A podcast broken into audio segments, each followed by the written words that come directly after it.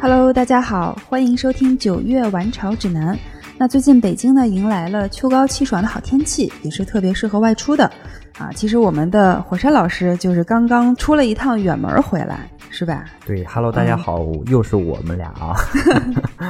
我确实是刚从上海回来，然后还没有坐在这张椅子上超过十分钟。呃，前两天因为我们上海旗舰店的开业嘛，特意去拍了一些有趣的故事。嗯啊，那我们上海的红衣旗舰店的这个全球盛大开业是在呃上周六。那这个店面呢，总面积超过了五百平，然后它的外立面也是十分的酷炫的，在整体设计上也是充满了这种未来感和科技感的啊。是的那对嗯，火山可以跟我们分享一下现场的一些见闻吗？因为我前一天赶到，前天晚上赶到的嘛，然后还嗯特意去店里去巡查了一下，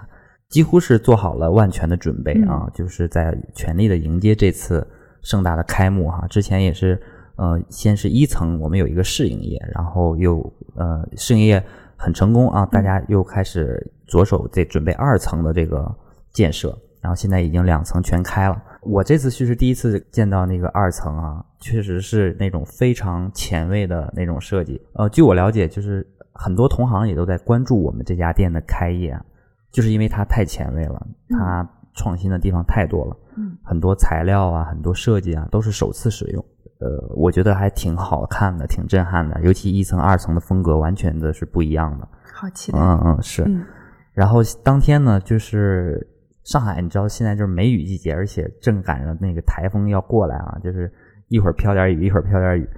然后现场的时候，大家都在说，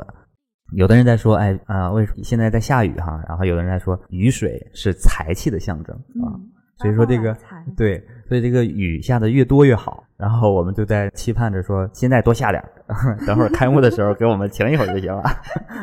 对，然后果然在正式开始的时候，那个雨就停了，就真的停嗯了真的停了。对，然后太阳也出来了，哦，特别好那个气氛。真棒！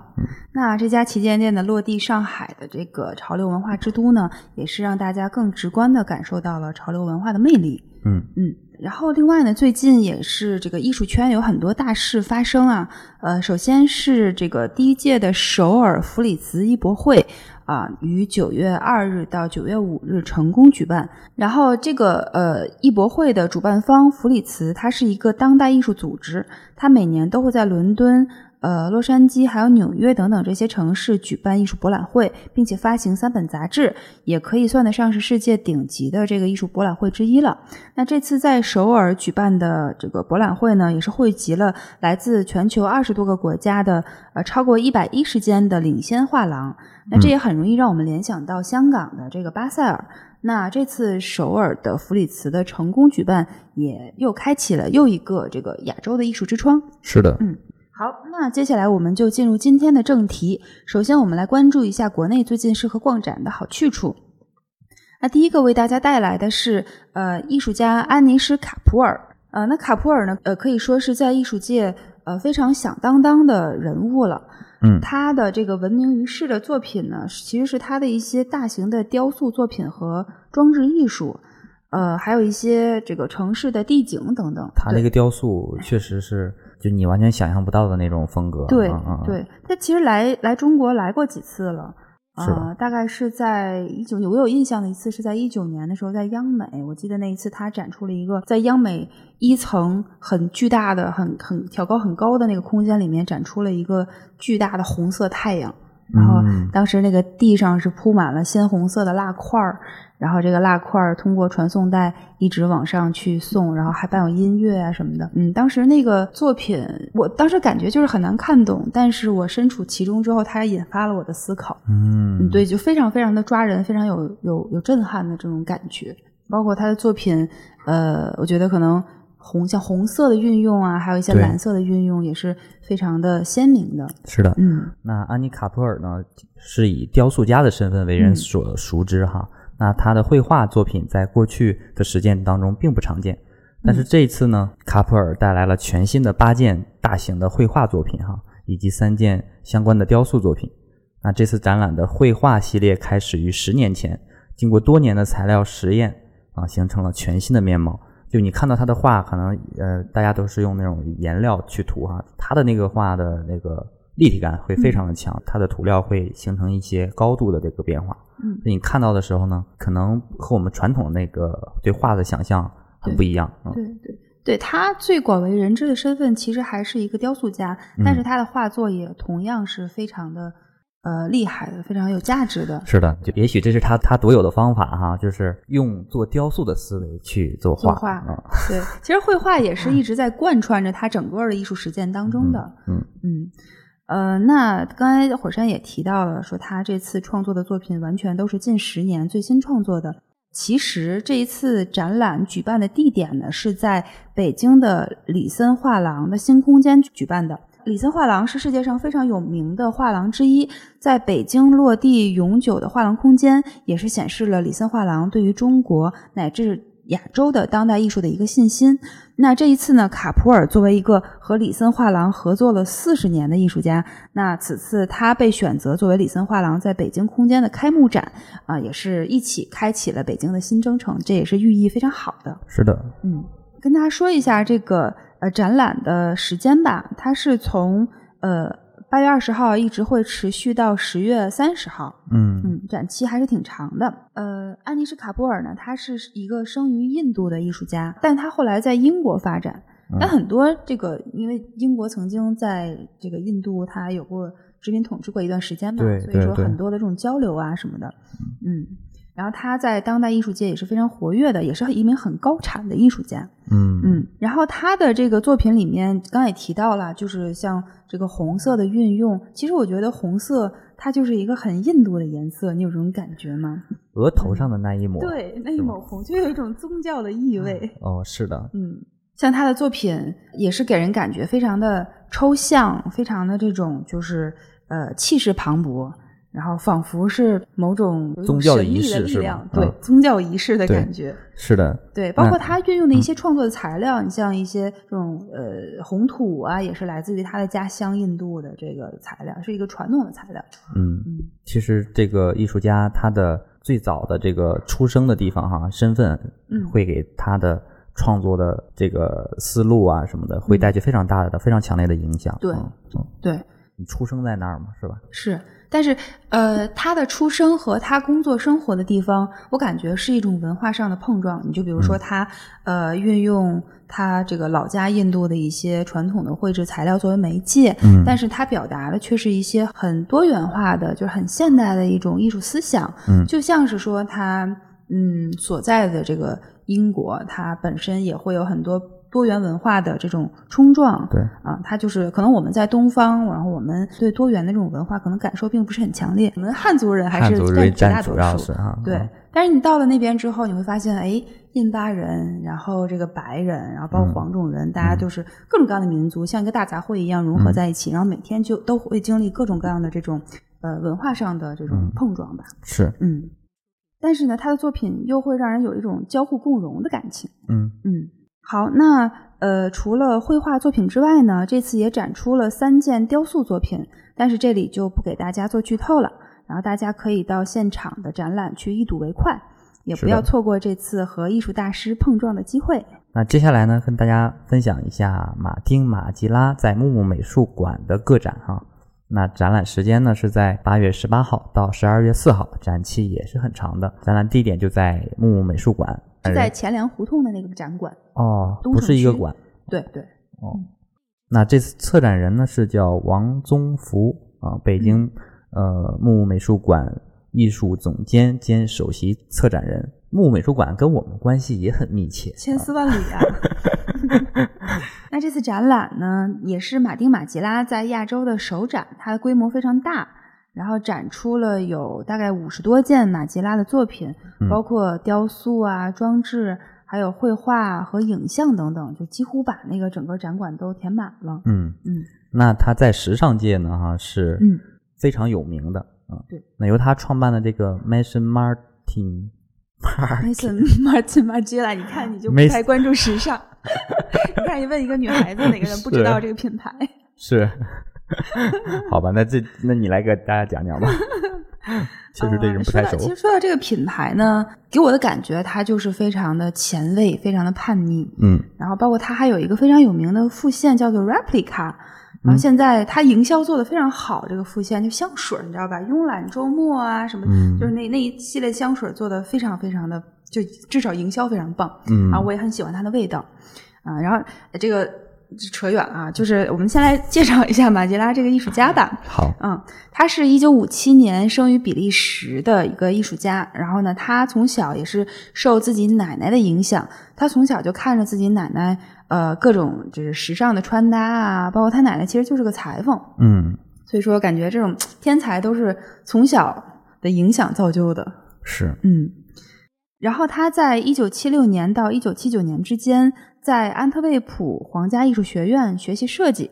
然后这个学校学艺术的同学一定不陌生，安特卫普在这个艺术领域真的是一个如雷贯耳的存在啊嗯，，培养了很多这种就是当代艺术界的一些大师，像比如说马吉拉就是安特卫普六君子之一。在一九八四年到一九八七年间，他是作为法国的一个顶级设计师，呃，Jean Paul Gaultier 叫让保罗高提耶的助手，他而且是他的第一助手。听起美来好像意大就是意大利人哈，意大高利的提名字耶是法国人吧？像像意意大利这人不是法语名字吗？是吗？啊，上，他们一起工作了一段时间。那这份工作之后呢，他就和自己的一名搭档联手开创了子品牌，叫做 Mason Martin Margiela，嗯，那是一个，个非常先锋、酷劲儿十足的这么一个品牌，嗯包括它的副线品牌 Replica。然后，呃，在一九八九年的时候呢，马吉拉开创了自己的第一场秀。那嗯这场秀，相信可能熟悉服装历史的同学都不会很陌生。嗯那当时也是熟呃轰动了整个时装界吧，算是，嗯因为在这场秀里面呢，呃，出现了很多这个当时这种品牌的标志性的元素，比如说我们现在很常见的这种分脚趾鞋，你有见过吗？像像一就个是羊旗日一日样的。本日本的那个哎，对，你说对了，其实母鸡， 呃，其实呃马吉拉当时在创作这样的鞋子的时候，她的这个灵感就来源于日本的这种女性所嗯穿的这种鞋，那它是把那个缝儿套在哪个 是哪个脚趾？大脚，趾。套大脚趾上对，啊。但她的创新是在这种鞋上加了一个高跟儿，哦，嗯，对。然后呃，我更们像马蹄了。对我们管叫 tappy shoes 分脚趾鞋。嗯，呃，其实现在大街上也可以看到很多这样的就是这种鞋子嘛。怪不得叫马马 蹄啦。呃，大家可以关注几个马吉拉的经典的秀场，然后就可以了解到她的风格。嗯然后我大概给大家说一下啊，就是分别是九四年秋冬的 A Doll's Wardrobe，呃，九六年春夏的 The Print Collection，还有九七年春夏的 The Stockman Collection，以及九八年春夏的 The Flag Collection，还有零零年秋冬的 The Oversize Collection 这几场秀。然后马吉拉这个人呢，他呃虽然有很多非常棒的设计，但是他在时尚圈儿就仿佛像一个透明人一样，嗯啊，就他很低调，然后也嗯很佛，呃，就不愿意参与这种很多时装秀的谢幕啊，包括媒体采访啊什么的，嗯包括很多人想见他，就是想想一睹真容都非常难。嗯，嗯，看透了人世间。对对对，我觉得反而是这种所谓 人淡如菊的气质，嗯然后也助长了他的品牌吧，让他的嗯这个品牌更神秘。哦一飞冲天。是，刚刚是说了一些呃，马吉拉作为呃时尚设计师的这么一个身份。嗯那在马吉拉创立品牌的二十周年的时候呢，他就决定退出时尚界了，然后开始个人的艺术创作，那就转型成为了一个艺术家。那转型为艺术家之后的马吉拉的很多作品呢，也和他之前的这个时尚设计师的身份也是分不开的。嗯嗯然后他的这个作品当中有很多是利用包括头发啊、指甲呀、还有是身体的各个局部，是。对其实去去创作的。对嗯我看到那个嗯图的时候还挺不解的哈。有看到了。对，嗯还挺有点惊悚的感觉。对对嗯嗯对，这为什么呢？怎么还会有体毛？对，是嗯你要是结合他的原来的这个身份哈，确实是能理解一些了。对嗯对对对，所以说大家去看展的，推荐大家去呃对他的风格做一些了解。对，然后这里给大家推荐一部关于他的纪录片，叫做呃中文叫做《天衣无界》，然后 B 站上可以搜索 Martin Margiela in his own words 就可以找得到这部纪录片。嗯，嗯，那更多的观展乐趣就留给大家到现场去体验吧。啊，接下来我们就介绍到这里。好，接下来跟大家分享一下一个非常适合年轻人去看的展啊。呃，也许你看不懂，但是我觉得肯定会让你大开眼界啊，嗯就是因为这这次是松美术馆策划的一场九零后的大秀，全是九零后的艺术家啊，一个艺术家的群展，名字叫《断裂的一代》，展期呢是在八月二十号到十二月四号，那这个展期一个比一个长哈、这次的展览呢，看看都有谁啊哈、它是在顺义的这个松美术馆进行展览。松美术馆我们也挺熟悉的了，对，去年狼哥小对呃小小野野的那个的展览第一次的个展嗯啊，就是对在松美术馆。这个展览呢，它是策展人崔灿灿，他召集了十四名九零后艺术家的作品。那通过就是这一代艺术家他们所经历的，比如说像网络啊、电子啊，还有时尚消费等等的一些所谓的关键词吧，然后来说明呃中国当代艺术正在经历的一些变化的瞬间。嗯那，展览的规模也是非常大的，是呃，一共有十四名艺术家，但是每一名艺术家都拥有独立的展厅，也就是十四个展厅。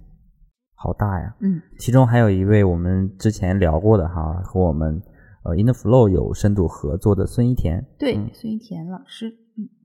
呃，我觉得这个展览可能大家会非常非常喜欢，因为他所表达的东西可能离我们会更更近一一些，。对，对，就是呃，我们和这些艺术家所处的时代背景其实是差不多的。是嗯，他们所经历的一些事情社会的变革呀，对，所感受嗯到的一些东西也对是非新常有鲜共事鸣物的，对，和我们都是嗯差不多的。对对对，嗯，这么说，那我们的听众也会非常，我相信大家会非常喜欢的。就不论你是去看热闹也好，还是去这个去学习，嗯不管你是抱着一个什么样的心态，只要你喜欢去看，就证明它是肯定是有市场的，它是能够获得它观众的一种共鸣。嗯，是吧？是，嗯，呃，然后另外还有一名印象非常深刻的艺术家，叫做郭宇恒，他是唯一一名零零后的艺术家，而且他是零三年的。好小啊，对，也就是说，这个艺术家他今年刚刚高中毕业。零三年，零三年我才上初中，你暴露年龄了， 火山。没说初几，是吧？对我也是零三年的时候，那没想到现在还不满二十岁就可以搞自己的这个展览了。 是，现在大家越来越拥有各种各样的选择了。对对，啊，像郭宇恒呢，他的作品看起来也是非常的这种色彩丰富又梦幻，然嗯后这个就像是一个他的作品像一个童话里的小屋一样。嗯，嗯，呃，那通过这个展览呢，我们可以看到，就是一个呃全新的时代是，就我们是如何和传统的艺术做告别，又如何开启全新的一个时代的。那从这个展览的名字当中，我们也可以看出来，这个展览很重要的一个线索都体现在了“断裂”这个词上。嗯，嗯，火山，我问一个问题，嗯你是如何理解“断裂”这个词的呢？断裂分两种吧，我感觉、嗯一种是主动的去脱钩哈，嗯啊，另一种是被迫的断裂了、嗯啊。这所以说，你你要结合到呃这些九零后的艺术家来说。嗯，如果是我的话啊，我嗯因为我也是九零后，我想的、我的理解可能更倾向于是主动的去嗯断裂，因为现在大家受到的这种文化，包括外来的文化的这种冲击也好，呃，这种思绪的变化影响也好，就是越都大家是越来越反叛的。对，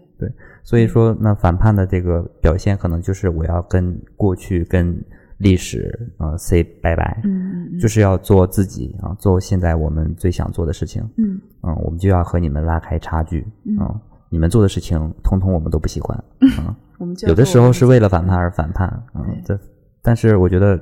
嗯，人就是年轻人有这样的想法、这样的精神，其实是证明你是年轻人，嗯，对对对，就是感受到了这个不同世代的人，对以及这个观念上的一些，确实是存在一些客观上的不一样。嗯，你怎么想？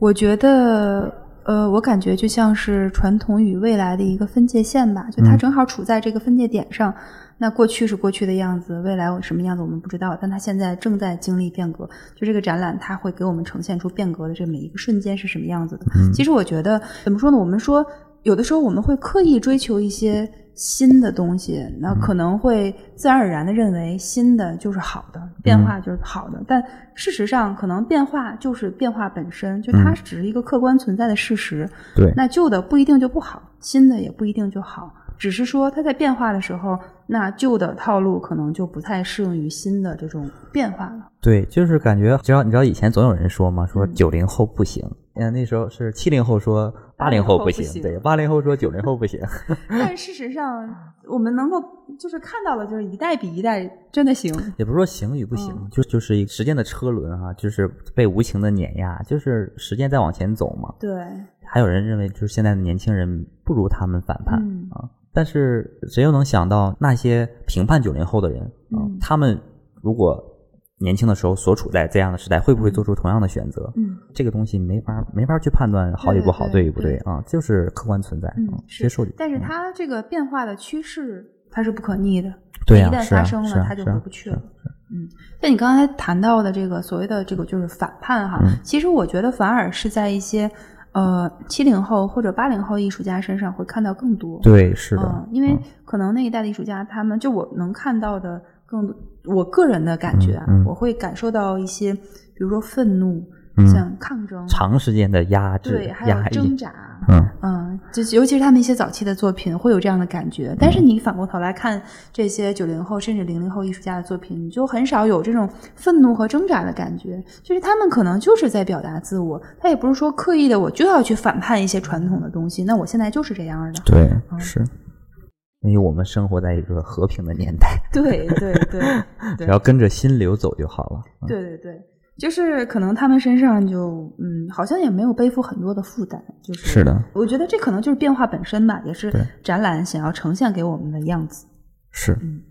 所以我还挺想去看我的，也是，约着一块儿。好呀。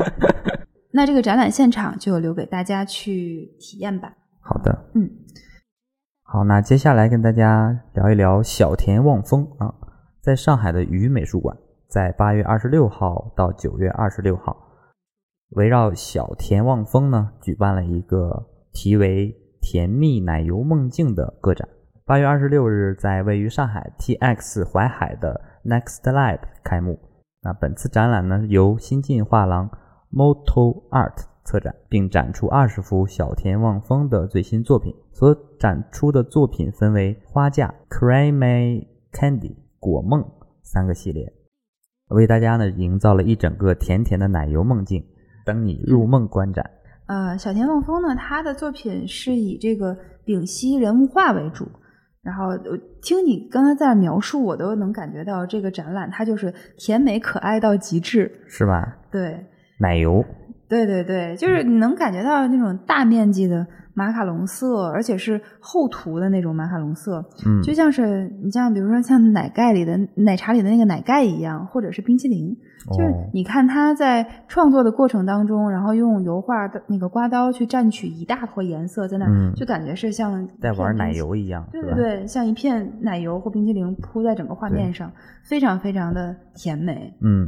嗯，我我觉看得他的也是画风也是哈，就对是这对个就是小女孩的形象，对，嗯就是也是这种甜美到极致的感觉，让他的作品也是非常有辨识度。是嗯，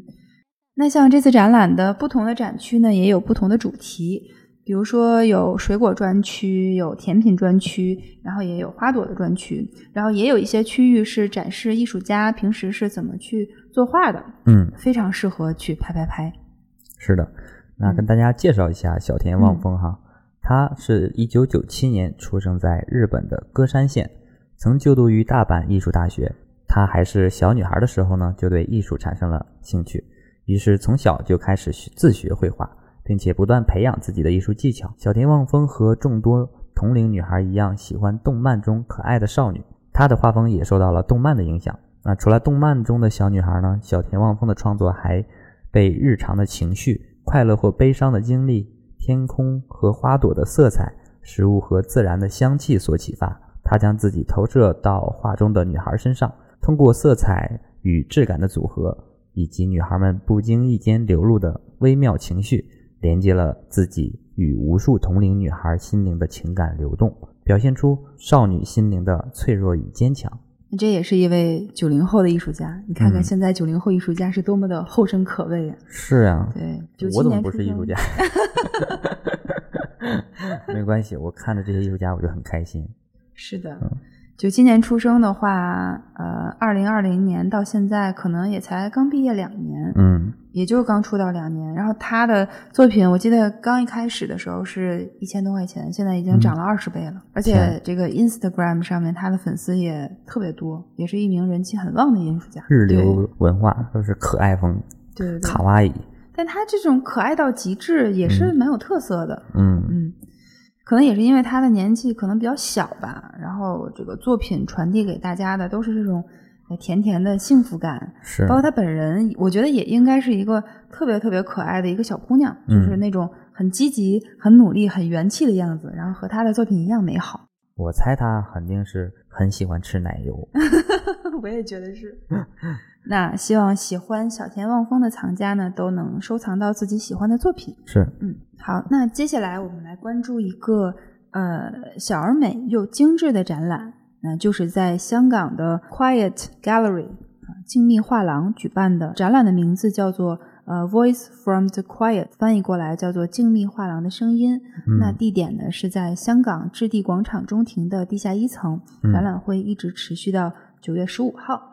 那听名字可能还不太感兴趣嗯哈，但是我要说出其中的参展艺术家，肯嗯定大家就来电了。那这次展出的艺术家呢，包括龙家生、T 九 G、Kenny Wang、哇全是 Jason 大牌 NG，对，是的，还有小川耕平啊，嗯就是都是我感觉这些都是我们签约的艺术家啊。对，大家都很熟悉这些对艺术家，也很喜欢。所以你刚才说到这个小而美的画廊，嗯嗯确实是就是它里面展出的作品数量好像不是很多，但是对参展的人数还对是嗯对对，很多的。哎，这就是我特别喜欢的一种展览形式。然后虽然说规模不大，它也很低调，但是全是精品。是，嗯所以对潮玩感兴趣的，其实还是非常值得一去的。嗯。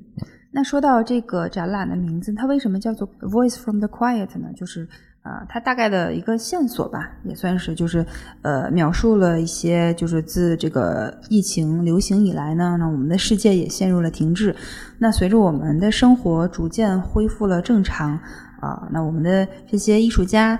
也带着自己的这个创作和想象力，然后为我们展现了一个更加美好的明天这样的一个、一个主题吧。那感兴趣的或者是在香港的小伙伴，可以不用出去就可以看到世界各地欣赏到这个不同的艺术风格。嗯，包括这个现场有呃来自荷兰的艺术家，然后有来自比利时的艺术家，还有来自就是全世界各地的嗯这种丰富的这种艺术创作。是，嗯，好，那这个展览我们就聊到这儿。接下来呢，呃，到了我们的第二个部分，就是为大家来分享一些近期发售的新品。首先为大家带来的是呃，How to Work 二十周年的纪念威士忌套装。这都是什么样的作品呢？呃，它是这样的，就是呃，为了庆祝 Hot Work 成立二十周年啊、它举办了一次很特别的活动，嗯，呃，然后它发售了一个威士很忌多的限定是吗？对对对对，然后主要的产品是呃，由这个 Rockin' Jelly Bean，还有呃 Hot Walk，还有呃龙家生三方联合推出的一款纪念产品，然后它包含了一瓶威士忌，还有一支拉布布，然后嗯产品包装的海报呢是由 Rockin' Jelly Bean 设计的一个性感辣妹，哦，嗯，然后它售价是四千五百港币，啊、购买资格呢是在网上以抽选的方式来进行的，然后在八月二十七号的时候在香港置地广场进行售卖，然后嗯当日呢还会有很多其他的限定商品进行售卖，包括我们熟悉的这个小川耕平老师的作品啊等等也都会有。嗯，感觉还是一次非常令人期待的一次活动、嗯看到了，嗯，看到了好多没见过的拉布布、对贼某对某，对，嗯，对，小还川是生非平常非常特别的。因为二十年来呢，这个 Hot Work 还是给喜爱玩具的朋友们带来了很多精彩的作品。嗯，嗯，遗憾的是，这个是个香港限定。哎呀，真希望身在大陆的我们有一天也可以抢到这样的限定。那也祝 Hot Work 二十周年快乐。是的，生日快乐。嗯，好，那接下来我们来聊一聊呃大久保老师的这个新作《嗯 Kiwi 彩虹夜光》的这个新配色发售。 Kiwi 其实 Kiwi 嗯，之前我们的呃杂志上也曝光过哈，是吧就是这个 kiwi 的那个是我们的第一款，对吗？就是呃，不是，这是他呃大老师之前 发之前也发售过，然后那个 kiwi black 是终章呢是在去年曝光的，对，嗯、就是 Kiwi 潮 Black 玩是最早发售的一个，因为这个 IP 好像是大久保老师在去年新创作的 IP。哦，嗯，对，我印象里面应该黑色是嗯第一个是吧第一个嗯对，后来又发售了很多其他的颜色，还跟其他的艺术家有合作过。嗯嗯 Kiwi 呢，其实它是一只几维鸟啊，嗯跟大家聊一下几维鸟，就是它是嗯现存的鸟类当中唯一一类不会飞的鸟。几维鸟还在吗？对，几维鸟还在，哦但是数量也是非常稀有有了。对，嗯，然后我记得特别印象深刻的是有一个有关几维鸟的动画啊、那一个那只几维鸟就是因为它不会飞嘛，它又很喜欢飞翔啊、所以它就想办法怎么样才能让自己飞呢？它想到一个办法，就是站到了悬崖上往下跳，就是给人的感觉还是很很感人的那个故事啊，就是瞬间的为了理想，然后那个就是付出了非常多非常多的东西，嗯嗯所以几维鸟，呃，可能现在大家，呃，觉得它是一种鸟类哈，但是在大老师的创作下，呃，你会看到它也有有可爱的一面，也有它凶狠的一面啊，就像他的那张嘴是合金的，非常的坚硬。是吧？对，然后他身边还有一只小伙伴，那只小鸟叫做 Vicky，就嗯是大的叫 Kiwi，、然后嗯小的叫 Vicky。那我们今天介绍的是最新款发售的彩虹 Kiwi，然后嗯预计会在九月九号，呃，在中国大陆的 Big Boys Toys 网上进行发售。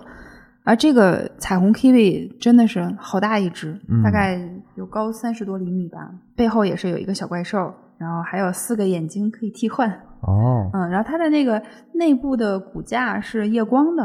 然后整个通体是这种透明的彩虹色，嗯，还很好看，对，非常好看。然后历史上呢有不同版本的 kiwi，包括刚刚提到的，呃，应该是但不确定啊，就嗯最早是那只 Black，呃黑色纯的，黑色的对，超级酷的五彩斑斓的黑的那只，嗯哼，全球限量应该是全球限限量三百体，好像，哦嗯，然后背后带一个小十字支架，也是一个背后也有小怪兽。嗯，嗯，然后中间好像还发售过这个十色的彩虹渲染，